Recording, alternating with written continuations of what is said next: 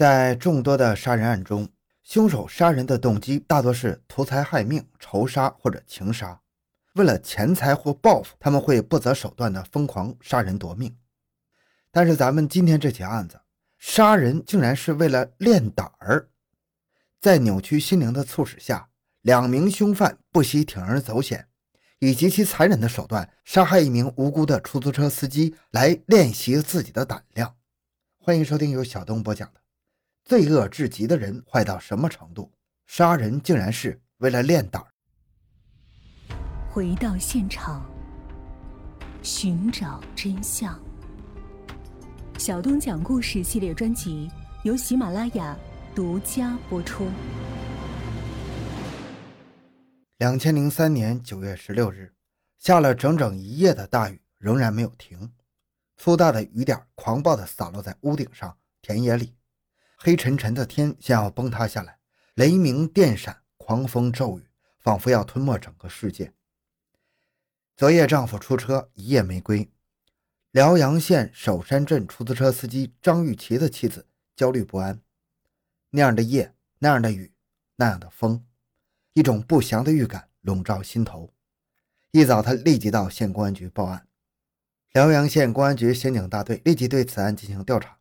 并与辽阳县黄泥洼、小北河、沙岭的公安部门取得联系，没有获得任何线索。九月十六日十五点十分，辽阳县公安局刑警大队突然接到县公安局指挥中心指令：黄泥镇湖台村玉米地里发现一具男尸。接到报警后，县公安局刑警大队大队长邹泽峰率刑侦技术人员火速冒雨赶往现场。现场位于黄泥洼镇湖台村至关口门村的乡级公路旁。在这条南北走向的乡路两侧是大片茂密的玉米地，在通向路东的一条田间作业道上，距公路约十五米远处，一滩血迹和一块手表映入警方的视线。为了继续获得新的线索，侦查员和技术员继续冒雨前行。此时泥泞的土路上积水成河，有的地方像抹了油一样滑，每走一步都非常吃力。大约前行了五百米左右，一辆红色夏利牌出租车出现在人们面前。这辆车牌号为辽 K 八三七六零的出租车，车头向西停放，车内有大量的擦蹭和滴落状血迹。快看，这有一个人！在距出租车停放处二十米远的玉米地里，侦查员突然发现一具男尸。眼前的一切把大家惊呆了，歹徒的手段如此残忍。死者年龄约三十多岁，头向北，脚朝南，仰面躺在血泊中。法医发现其颈部已经被利器割断了。胸背等多处被利器扎伤，伤口达十六七处，其状惨不忍睹。经认定，死者正是九月十五日走失的寿山镇出租车司机，名叫张玉琪，辽 K 八三七六零号出租车的驾驶员。大家都在猜测，是谁对一个出租车司机下此毒手呢？仇杀还是情杀，或者是图财害命呢？辽阳县公安机关对此案高度重视，立即成立专案组。连夜对此案展开深入细致的调查取证工作，但是冒雨工作了整整一夜，侦查到的仅有这样一条线索：九月十五日夜，有两名男青年雇走了张雨绮的车，此后张雨绮就从人们的视线里永远的消失了。专案组根据调查结果，经过认真分析，认为这两名男青年十有八九是作案凶手。可是这两个男子是谁呢？此刻他们潜藏在何处呢？调查工作一时陷入僵局。就在大家愁眉紧锁的时候，技术中队传来消息：细心的技术员在对出租车勘验时，发现车内后座靠背有血迹，立即将后座卸下，发现坐垫下有一个棕色的人造革钱包，内有二百零四元现金、两张标有黑龙江省某市地址的名片和一张建设银行卡。专案组立即请被害人家属辨认，得到的答复是否定的。专案组把那个目光投向那个棕色钱包。钱包表面没有灰尘，可以肯定是近日丢在车上的。能不能是凶手在慌乱中丢在车内的呢？查一查那个储蓄卡，有人建议道：“是啊，这是一张全国通用、能自动取款的卡，说不定它能打开缺口。”在焦急中等到第二天早晨上班时间，九月十七日上午八点，侦查员在县建行的配合下，查出了这张储蓄卡的开户行为本溪市。建行南分分理处矿心储蓄所，其他的详细情况无法查到。获此线索，警方迅速赶往本溪。经查，持卡人叫王东伟，从其留下的身份证号码认定，持卡人是黑龙江省人，年龄二十三岁，卡内有存款三百元。邹队长人经过分析认定，持卡人可能在本溪打过工，丢卡之后很可能会回来挂失的。专案组遂与当地机关取得联系，对储蓄所进行布控。果然不出所料，九月十七日下午三点，一个二十多岁的男子就到矿鑫储蓄所办理那张储蓄卡的挂失手续。机敏的储蓄所工作人员将男子稳住，并立即通知当地警方。当地警方立即将男子带回了公安派出所。经初步审查，这名男子承认自己叫王东伟，是该卡的持有人。他还交代自己曾经在本溪南分区打工，现在在首山兴隆台打工。他称此卡是在首山夜市丢失的，并有人证。自己的卡丢失回来挂失，这天经地义啊，这完全也符合常理啊。从警方的角度看，这件事顺理成章，没什么破绽可言。为了使王东伟的话得到证实，邹队长还是决定将王东伟带回辽阳县进行进一步调查。沿着蜿蜒绵长的辽西公路，警车在飞速地奔驰着。当车行至韩岭镇时，王东伟扫视车窗外，见四周群山起伏，空旷无人，突然扭身对公安干警说：“呃，我要上厕所。”王东伟下了警车，便钻进了路旁一个民厕里，等了一刻钟，仍不见他出来。民警们顿感不妙，指导员吴浩一个箭步冲上去：“不要过来！你们要抓我，我就死给你们看！”只见王东伟将厕所内一个放蜡烛的啤酒瓶砸碎，用锋利的瓶嘴划破手腕。吴浩迅即踢飞瓶嘴，将王东伟从厕所内拖了出来。他为什么要逃跑？为什么要自杀呢？民警们突然感到。王东伟做出这样的举动，说明他的心理压力一定很大，很可能就是杀人凶手。回到县公安局，专案组立即制定了严密的审查方案。审查工作从九月十七日晚上九点，经过六个多小时的巧审智斗，犯罪嫌疑人王东伟的心理防线彻底崩溃了，如实交代了伙同李凤才抢劫杀人的全部犯罪事实。两千零三年七月，王东伟来到首山一家工厂打工。结识了比他大两岁的同乡李凤才，两人同是炉钳工，同吃同住，同命相连，很快就成了好朋友。一次，王东伟向李凤才透露了练练胆、干大的的想法，这与不安心干活、早就想不劳而获的李凤才不谋而合了。案发前十天，两人再次盘算如何下手。王东伟说：“李哥，咱该出去干点事儿了。”“干什么呢？”李凤才问道。抢大货车，大货车里拉的货多，有钱。王东伟肯定的回答：“不行啊，太危险。开大货车的至少有两个人，不好下手啊。”李凤才斗力大的眼珠一眨一眨的，泛出了狡黠的光。那咱就从出租车下手吧。再说，咱这次只是练练胆。两人一拍即合，于是把目光盯在了出租车上，开始实施他们的罪恶行动。九月十五日晚，雷雨交加，滂沱大雨一直下个不停。王东伟和李凤才溜出厂外，找了一家小饭店，喝了两盅，酒壮人胆。王东伟说：“哎呀，今晚咱们就动手吧。”行，李凤才满口答应。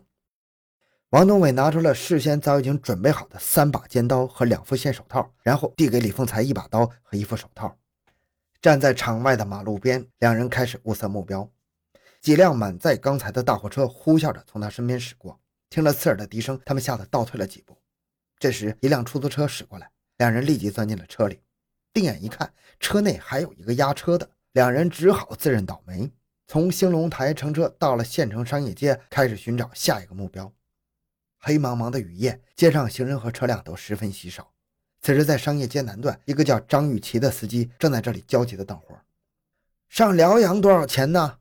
一个黑影凑过来问道：“啊，十块。”见有人上车，出租车司机张玉琪顿时面露喜色。两个黑影立即钻进这辆红色夏利出租车，消失在茫茫的黑夜中。这位才开了二十多天出租车的司机，怎么也没想到，他这一趟竟然成为了罪恶分子的练胆的猎物。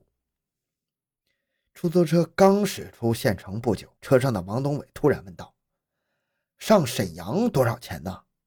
我不去沈阳，司机回答。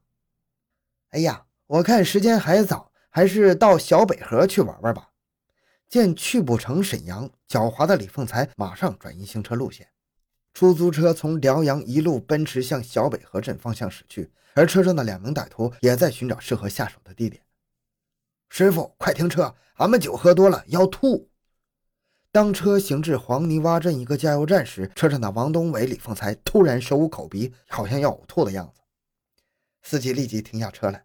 只见后座的两个人下车后嘀咕几句，迅速返回车内，用尖刀卡住了司机的脖子，划出了深深的血痕，然后抢走了司机张雨琪的钱物、现金一百七十元和手机一部。挟持了司机后，出租车由李凤才驾驶继续前行。为了找到合适的下手地点，出租车在公路上盘旋了好几圈，最终选择到黄泥洼镇胡台村至关口门村的僻静乡级公路停了下来。两人将司机张雨绮逼下车。并往东侧的玉米地里拖，司机张玉琪拼命地挣脱逃跑，王东伟如饿狼扑食一般抓住张玉琪就紧紧不放。张玉琪使出全身力气将王东伟掀翻在地，王东伟则抽出尖刀对准张玉琪的腹部就是一顿猛扎。这时李凤才也挥舞尖刀奔过来，对准张玉琪的背部又是一顿乱捅。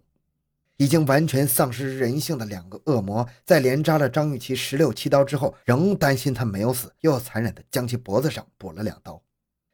见张玉琪一动也不动地倒在血泊中，两人断定张玉琪已经没命了，遂将尸体抬进了出租车后备箱，沿着田间作业路，又将车开进了约五百米处停了下来，然后将尸体抛进了玉米地里。